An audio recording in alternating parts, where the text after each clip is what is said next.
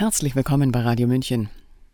Wie beginnt man heutzutage einen Beitrag, der die aktuelle Regierung kritisiert und einen Oppositionellen zu Wort kommen lässt? Ich versuch's mal mit Triggerwarnung. Dieser Beitrag könnte Ihre regierungstreuen Gefühle verletzen. Wir berichten hier vom Freispruch der Volksverhetzung eines bayerischen AfD-Politikers in dritter Instanz, weil eine Vorverurteilung von Personen den Medien schneller aus der Feder fließt, sofern es sich um Oppositionelle handelt. Eine Rehabilitation findet dann aber selten oder nur knapp statt. Zur Geschichte. Der AfD-Politiker Florian Jäger lädt am 6. Dezember 2021 ein Video zum Thema Volkszorn auf Facebook. Im Herbst 1938, so führt er aus, habe sich der Volkszorn gegen Juden im Deutschen Reich entladen. Dieser Zorn hätte sich allerdings nicht so spontan zusammengebraut, wie die nationalsozialistische Propagandamaschinerie behauptet hätte. Ein Zusammenbrauen impliziert eine gewisse Zeitspanne. Dann meint Florian Jäger zum Zeitpunkt des Videos ein bekanntes Muster zu erkennen, wie für ein katastrophales Politikversagen der Regierenden ein Sündenbock gesucht würde. Markus Söder hätte diesen Sündenbock gefunden, es sei der ungeimpfte. Für dieses Video wurde Florian Jäger in zwei Instanzen der Volksverhetzung für schuldig gesprochen. In dritter Instanz erfolgte nun ein Freispruch.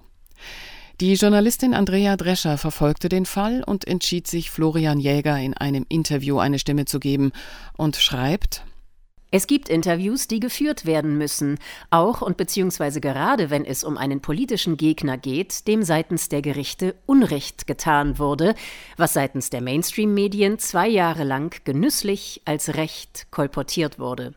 Endet die Revision dann mit einem Freispruch für den Angeklagten, so sollte diese Information zumindest im gleichen Maße in den Medien berichtet werden wie seine vorherigen Verfahren bzw. Verurteilungen. Bei dem zunächst als Volksverhetzer verurteilten AfD-Politiker Florian Jäger handelt es sich um genauso einen Fall. Nach Urteilen des Amtsgerichts Fürstenfeldbruck und des Landgerichts München II wurde er in der Revision beim Bayerischen Oberlandesgericht freigesprochen und die Urteile der Vorinstanzen aufgehoben. Andrea Drescher fasst das sogenannte Verbrechen von Florian Jäger so zusammen. In einem Video hatte er sich zur aktuellen Corona-Lage geäußert und dabei einen Bezug zur Zeit zwischen 1933 und 1945 hergestellt. Dass die Herstellung von solchen Bezügen bzw. verschiedener Vergleiche in Deutschland dazu führt, dass selbst die Auschwitz-Überlebende Vera Scharaf wegen Verharmlosung des Holocausts angezeigt werden kann, hatte die jüdische Journalistin bereits erfahren müssen.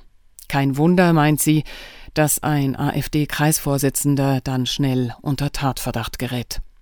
Hören Sie jetzt Ihr Gespräch mit Florian Jäger. Zunächst wollte sie von ihm wissen, wie es ihm nach dem Freispruch in dritter Instanz jetzt geht. Das sind meine Gefühle schon etwas gemischt. Natürlich ist es auf rein juristischer Seite erstmal erfreulich, aber ich habe das gerade schon angesprochen, diese zwei Jahre, in denen mir das politische Wirken auch durch diese Verurteilung sehr erschwert war, weil einfach egal, was ich publiziert habe, die ersten Kommentare waren dann ja verurteilter Volksverhetzer, bla bla bla. Äh, damit wurde also alles gleich erstmal äh, diffamiert. Das hat mir das Wirken schwer gemacht. Das war natürlich für die Familie auch eine Belastung. Und ich habe festgestellt, dass obwohl ich 100%ig klar war, dass das, was mir vorgeworfen wurde, ich in diesem Video nicht gesagt habe, habe ich mich natürlich trotzdem belastet gefühlt durch den ganzen Vorgang, weil ich einfach in den Mühlen einer aus meiner Sicht politisch instrumentalisierten äh, Justiz gelandet bin. Und insofern bin ich juristisch froh, dass das jetzt vom Tisch ist. Das spart mir eine Strafe. Ich werde zumindest einen Teil meiner Anwaltskosten zurückbekommen.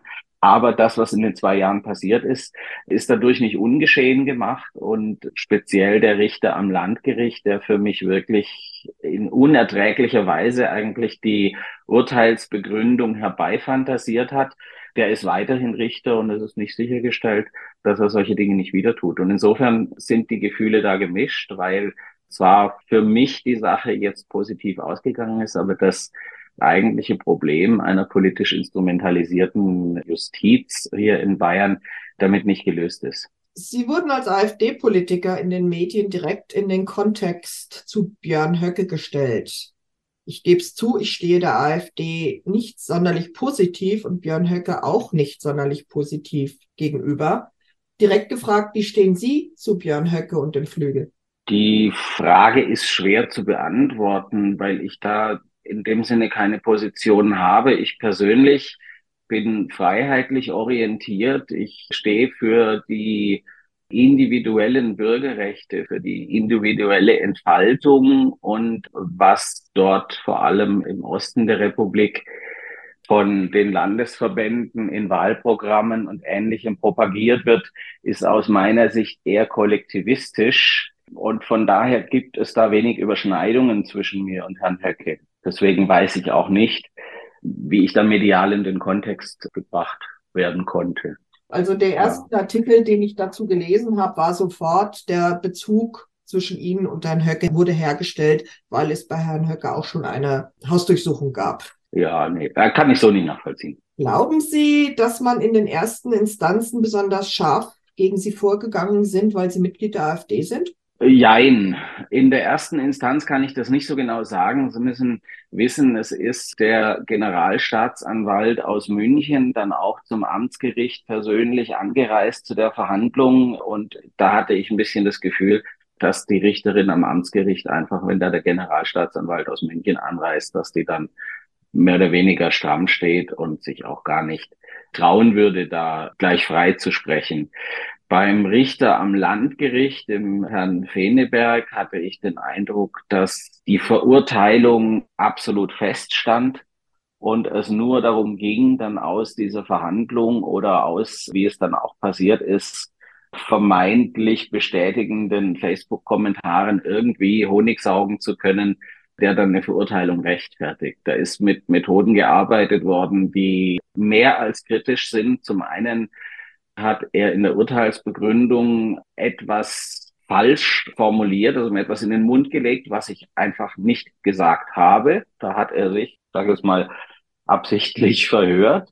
Das zweite war, dass Sätze, die ich gesprochen habe, völlig unabhängig voneinander zu unterschiedlichen Zeitpunkten in dem Video dann in Halbsätze zerlegt und quasi neu zusammengesetzt wurden, um daraus dann einen völlig neuen Sinn zu erstellen der mir unterstellt wurde. Das ist also mehr als fragwürdig, wie da gearbeitet wird. Es ist auch seltsam, dass bei der Urteilsbegründung und dem Strafbefehl, der zuerst erfolgt ist, die Rede davon war, dass unter meinem Facebook-Video 647 Kommentare zu lesen waren, in der Urteilsschrift vom Landgericht war dann nur noch von 520 Kommentaren die Rede. Und ich erinnere mich sehr gut, dass ich in der Zeit, wenn ich den Eindruck hatte, dass ich in einem Video auf irgendeine Weise missverstanden wurde, dass ich dann auch das deutlich kommentiert habe. Denn wenn man sich mit kritischen Themen äh, beschäftigt, dann hat man immer auch die Leute, die Kommentare drunter schreiben, irgendwas, die gehören alle in den Knast oder wie auch immer, wo ich dann regelmäßig auch das kommentiert habe und zu differenzierten und realistischen Sichtweisen aufgerufen habe. Jetzt habe ich leider für mich diesen äh, Kommentarstrang nicht irgendwo abgespeichert. Ich weiß nur, dass eben auf dem Weg von Amtsgericht zu Landgericht auf wundersame Weise 127 mhm. Kommentare weniger plötzlich zur Sprache kamen und mein Anwalt, der mich dann im Revisionsverfahren vertreten hat, auch bei der Akteneinsicht nur 520 Kommentare übermittelt bekommen hatte. Und das in diesen fehlenden 127 Kommentaren dann welche waren, wo ich mich vielleicht auch klärend geäußert habe, die zu meiner Entlastung herbeigezogen werden könnten. Das kann ich zumindest nicht ausschließen. Ich kann es umgekehrt aber auch leider nicht beweisen, weil ich eben diese Kommentare selber nicht habe.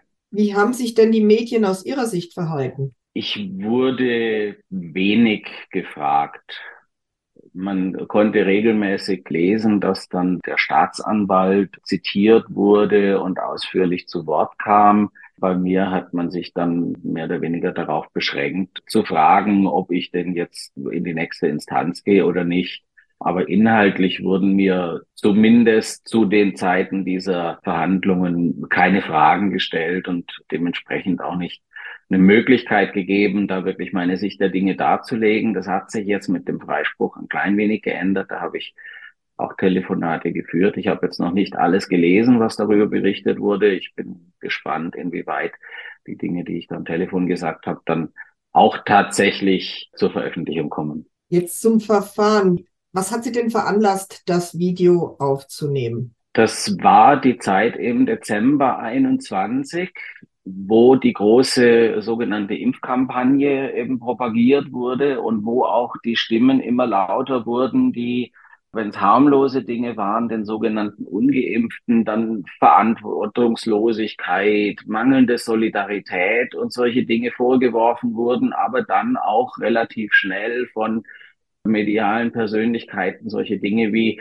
dass der Ungeimpfte eigentlich der Blinddarm der Gesellschaft ist, den keiner braucht und so weiter. Und das ist einfach eine Form von entmenschlichender Propaganda und von ausgrenzender Propaganda, die mich persönlich an das erinnert hat, was ich früher im Geschichtsunterricht mal gelernt habe darüber, wie dieser sogenannte Volkszorn, der dann zu Pogromnacht geführt hat, eigentlich geschürt wurde. Und das ist auch der einzige Vergleich, wenn man es so nennen kann, äh, den ich in dem Video gezogen habe. Ich habe über die Propaganda gesprochen, die zu schlimmen Dingen führen kann. In dem Prozess selbst war dann immer davon die Rede, ich hätte die Maßnahmen verglichen mit der Verfolgung der Juden und dergleichen, was in dem Video ganz, ganz objektiv nicht der Fall ist. Und trotzdem wurde das immer wieder behauptet und wurde von den Gerichten auch so akzeptiert.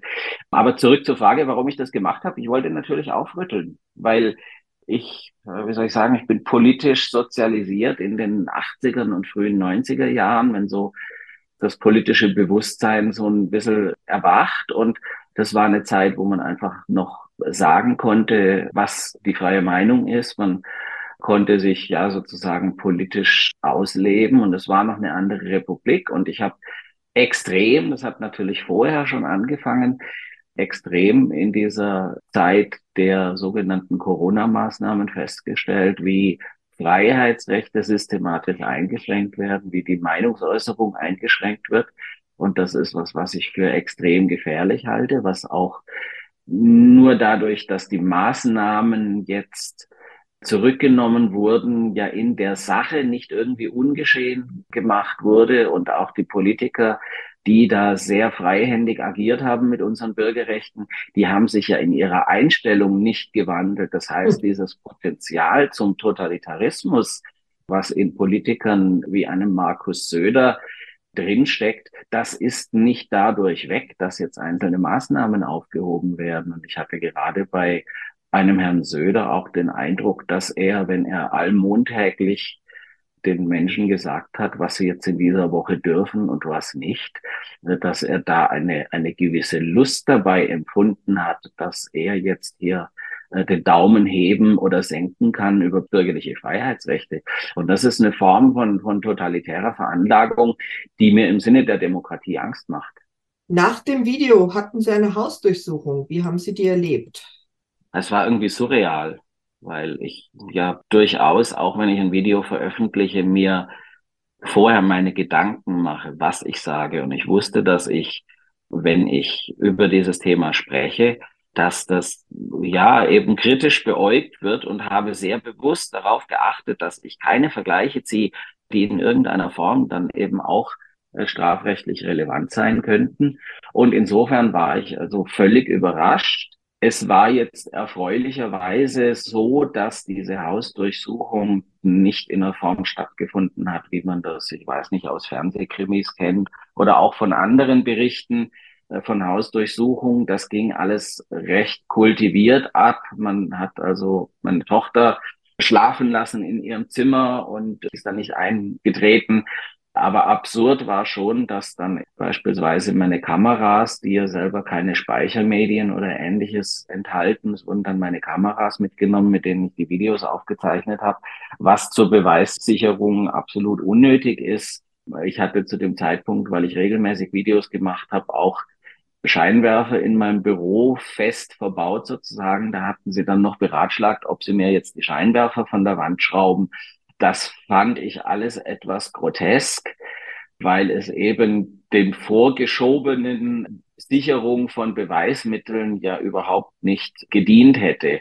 Und insofern habe ich das dann im Nachhinein, ich war natürlich schon schockiert. Das ist nicht umsonst der Schutz der Privatwohnung, die Unverletzlichkeit der Wohnung ein Grundrecht, weil in dem Moment, wo dieses Grundrecht übertreten wird, hat man als Bürger das Gefühl, dass my home is my castle nicht mehr dieses Castles ist, sondern wenn Sie wollen, können Sie dir die Bude durchsuchen unter fadenscheinigen Vorwänden und du bist als gesetzestreuer Bürger dagegen im Grunde genommen machtlos. Das ist extrem unschön auch wenn es nicht so dramatisch verlaufen ist, wie man das aus anderen Berichten kennt, dass dann irgendwie, keine Ahnung, die Schubkästen aus dem Tisch gezogen und ausgeleert werden oder sowas nicht. In der Form hat es nicht stattgefunden, aber das Erlebnis als solches ist extrem unschön, weil man feststellt, man ist ausgeliefert, man hat keine legale Möglichkeit in diesem Moment sich zu wehren. Man hat als unbescholtener Bürger, der eine solche Erfahrung nicht hat,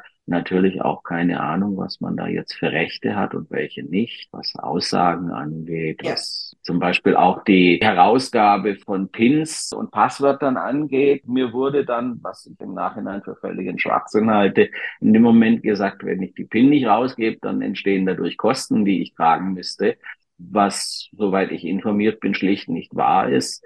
Und ich habe es dann halt, weil ich schon auch etwas überrumpelt war, habe ich die Sachen dann halt ausgegeben, was ich gar nicht gewusst hätte. Also ich kann da nur hinweisen auf die Polizisten für Aufklärung, die einige Videos gemacht haben, wie man sich im Fall einer Hausdurchsuchung verhalten soll. Also Lars Oberndorfer, der Vereinsvorsitzende, der hatte eine Hausdurchsuchung, weil er ein Zeuge war. Mhm. Ich kenne einige, die Hausdurchsuchungen hatte. Sie hatten offensichtlich Glück, vielleicht weil sie ein Politiker waren aber ich habe schon ganz andere Geschichten gehört. Aber ja, vielleicht hat es auch ein bisschen damit zu tun, es ist hier doch eher noch ländlich und es ist zwar dann nicht unbedingt noch der Dorfpolizist, den man auf der Straße trifft, aber es ist, glaube ich, einem Zusammenleben im ländlichen Raum vielleicht auch geschuldet, dass da nicht ganz so rigoros vorgegangen wurde wie in anderen Fällen. Ich glaube, dass das in Städten, Großstädten und so weiter, wo mehr Anonymität ist, eben auch aus dieser Anonymität heraus ganz anders ist. Ich habe gelesen, dass der Oberstaatsanwalt Andreas Frank ausgeführt hat, dass sie ein Zündler sind, der als Politiker genau weiß, wo es brennt und dann Benzin ins Feuer schüttet. Sind Sie ein Zündler? War Ihnen bewusst, dass Sie damit provozieren? Wollten Sie das? Provozieren ist nicht das gleiche wie zündeln. Natürlich, wenn ich ein Warnschild aufstelle, dann hat dieses Warnschild mehr Wirkung, wenn ich dafür eine grelle Farbe nehme. Das macht man nicht in Pastelltönen. Und insofern war natürlich das Ziel dieses Videos und der Thematik, dass es Aufmerksamkeit generiert. Was mir dann daraus unterstellt wurde, dass beispielsweise mein Aufruf sich zu wehren und auf die Straße zu gehen, was ja ein Bürgerrecht ist, das wurde mir dann als Aufruf zur Gewalt interpretiert. Das ist mir natürlich völlig fern, weil ich ein, ja, ich bin ein sehr friedliebender Mensch und mir selber würde es nicht in den Sinn kommen, in irgendeiner Form politische Auseinandersetzungen mit Gewalt zu führen. Und ich lehne das zutiefst ab.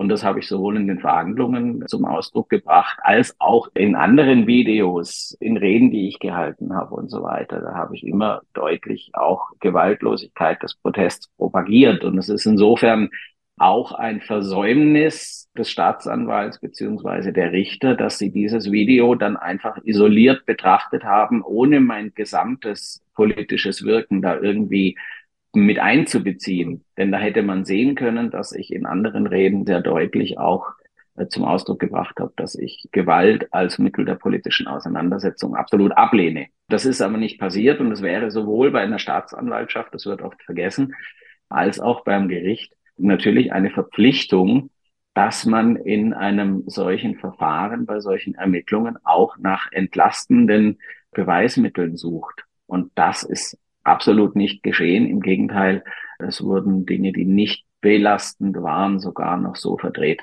dass man da eine Belastung sozusagen daraus herleiten konnte. Also das war aus meiner Sicht kein rechtsstaatliches Vorgehen. Und der Staatsanwalt, ich sehe das ein bisschen zwiegespalten, denn die offizielle Aufgabe wäre es aus meiner Sicht gewesen, natürlich eben auch entlastende Momente geltend zu machen. Das Verständnis in Staatsanwaltschaften ist natürlich, dass ein Staatsanwalt, wenn er einen Prozess führt, den auch gewinnen will, rein im Sinne seines juristischen Renommees und Karriereaussichten und so weiter. Und insofern äh, hat er da sozusagen in sein rhetorisches Schatzkistchen gegriffen und versucht, äh, für sich dort einen Sieg herbei zu plädieren. Und insofern kommt es zu so einer Formulierung, die in keiner Form zutreffend ist, äh, aber in der Verhandlung dann einfach Theaterdonner war.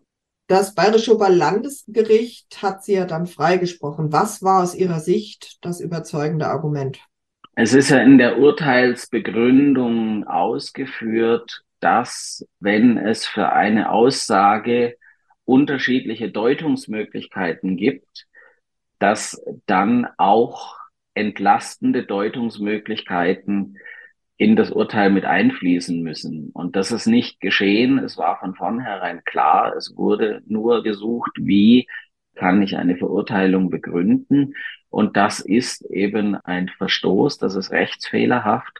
Und das war das, was offiziell in der Urteilsbegründung stand, warum das Urteil aufgehoben wird. Ich hatte nachdem ich die Urteilsschrift gesehen habe mit eben all diesen Fehlern, mit verfälschten Zitaten, mit willkürlich zusammengesetzten Satzbausteinen, mit plötzlich verschwundenen Facebook-Kommentaren, da hatte ich so ein bisschen auch die Hoffnung, dass ein oberstes Landesgericht dann feststellt, da ist, um es noch freundlich auszudrücken, gepfuscht worden wir sollten hier schnell freisprechen, damit da nicht noch näher nachgebohrt wird in der Sache. Und ich weiß es nicht, ob das die Motivation war oder ob es die rein juristische Motivation war, die wir in der Urteilsbegründung oder in der Begründung der Entscheidung lesen. In jedem Fall hat es funktioniert, denn natürlich durch den Freispruch habe ich auch nichts mehr in der Hand, um da weiter nachzubohren und vorzugehen. Gibt es weitere Instanzen für die Staatsanwaltschaft oder ist jetzt endgültig Schluss mit dem Verfahren? Die Entscheidung ist rechtsgültig. Ich weiß nicht, wie es aus Staatsanwaltschaftssicht sich gestaltet. Ich weiß, dass mir, wenn jetzt die Revision verworfen worden wäre, dann hätte ich noch die Möglichkeit einer Verfassungsbeschwerde gehabt und wenn die erfolglos ist, gegebenenfalls auch noch eine Klage vor dem Europäischen Gerichtshof für Menschenrechte. Ich bin froh, dass ich diese Wege nicht gehen muss, aber auch dazu wäre ich bereit gewesen, weil ich absolut der Überzeugung bin, dass mir mit diesen Verurteilungen ein Unrecht geschehen ist, weil zu keinem Zeitpunkt äh, der vorgeworfene Tatbestand je erfüllt war. Das gesamte Verfahren lief jetzt über rund zwei Jahre. Sind Ihnen dadurch Probleme entstanden? Wie hat sich Ihr persönliches Umfeld verhalten? Gab es wirtschaftliche Nachteile? Naja, das persönliche Umfeld, das kennt mich, das kennt auch meine Geschichte und mein Verhältnis auch zu Judentum und Israel. Ich habe nach dem Abitur ein Jahr in Israel verbracht und habe dort in einem Erholungsheim für Holocaust-Überlebende gearbeitet, habe dort mit Zeitzeugen gesprochen und das war für mich sehr, sehr beeindruckend und da habe ich auch viel drüber gesprochen, auch Jahre danach noch und habe entsprechend da ein ja nicht nur unverdächtiges, sondern völlig positives Verhältnis zu jüdischem Leben in Deutschland, zu, zu Israel und so weiter. Und von daher wusste natürlich jeder, der mich kennt und der meine Geschichte kennt, dass diese Anschuldigungen auf gut Deutsch Schwachsinn sind. Insofern ist mir im persönlichen Umfeld da jetzt kein Schaden daraus erwachsen, aber das politische Wirken war natürlich dadurch extrem behindert, weil in jeder Form, wo ich irgendetwas geschrieben habe, sei es in den sozialen Medien oder was publiziert habe, waren die ersten Kommentare dann, ja, ja, der Volksverhetzer, verurteilter Straftäter und so weiter und so fort. Und das reicht dann für viele schon aus, um sich eben mit dem, was ich äh, gesagt oder geschrieben habe, überhaupt nicht auseinanderzusetzen.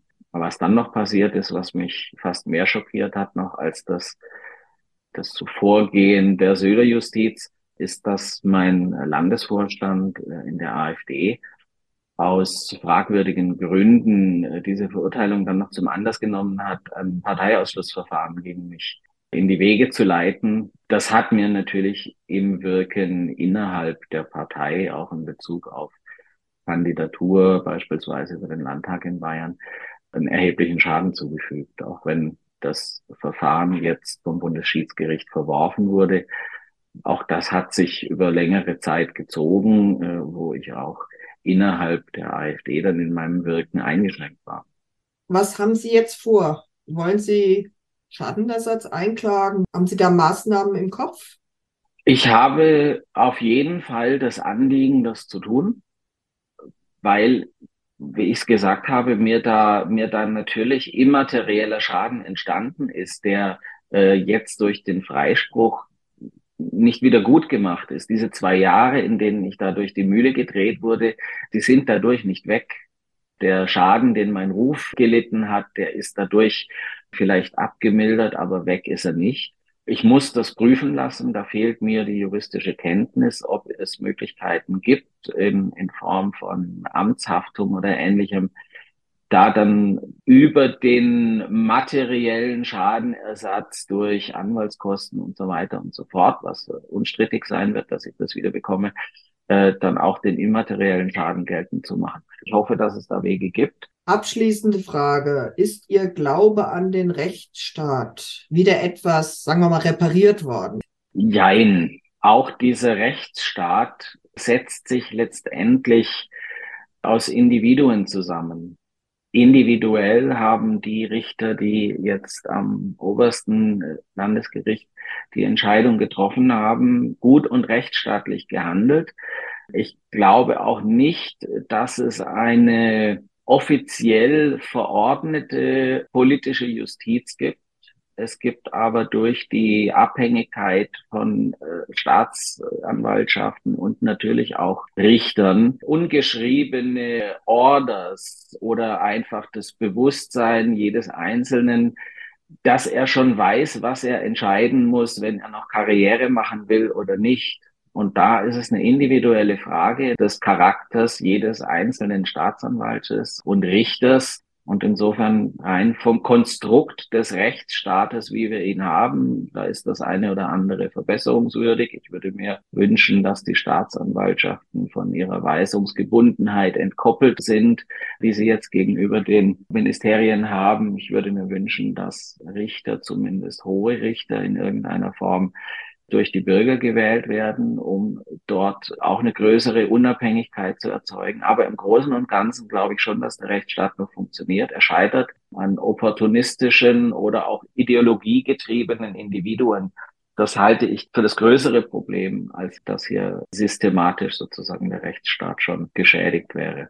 Naja, das Urteil zeigt, dass es zumindest den rechtsorientierten Richtern noch möglich ist, Recht zu sprechen. Genau. Man hat gesehen, ich glaube in Weimar war das äh, Richter Familienrichter, dass man durchaus, wenn man Recht spricht, sich auch als Richter in Gefahr begeben kann. Das ist natürlich ein extrem verstörender Sachverhalt. Sie hörten ein Gespräch von Andrea Drescher mit dem AfD-Politiker Florian Jäger, dessen Verurteilungen wegen Volksverhetzung keinen Bestand hatten, aufgehoben wurden und nun ein Freispruch beim Oberlandesgericht erfolgte. Sprecherin Sabrina Khalil. Mein Name ist Eva Schmidt. Bleiben wir wachsam. Ich wünsche einen angenehmen Tag und Abend. Ciao, Servus.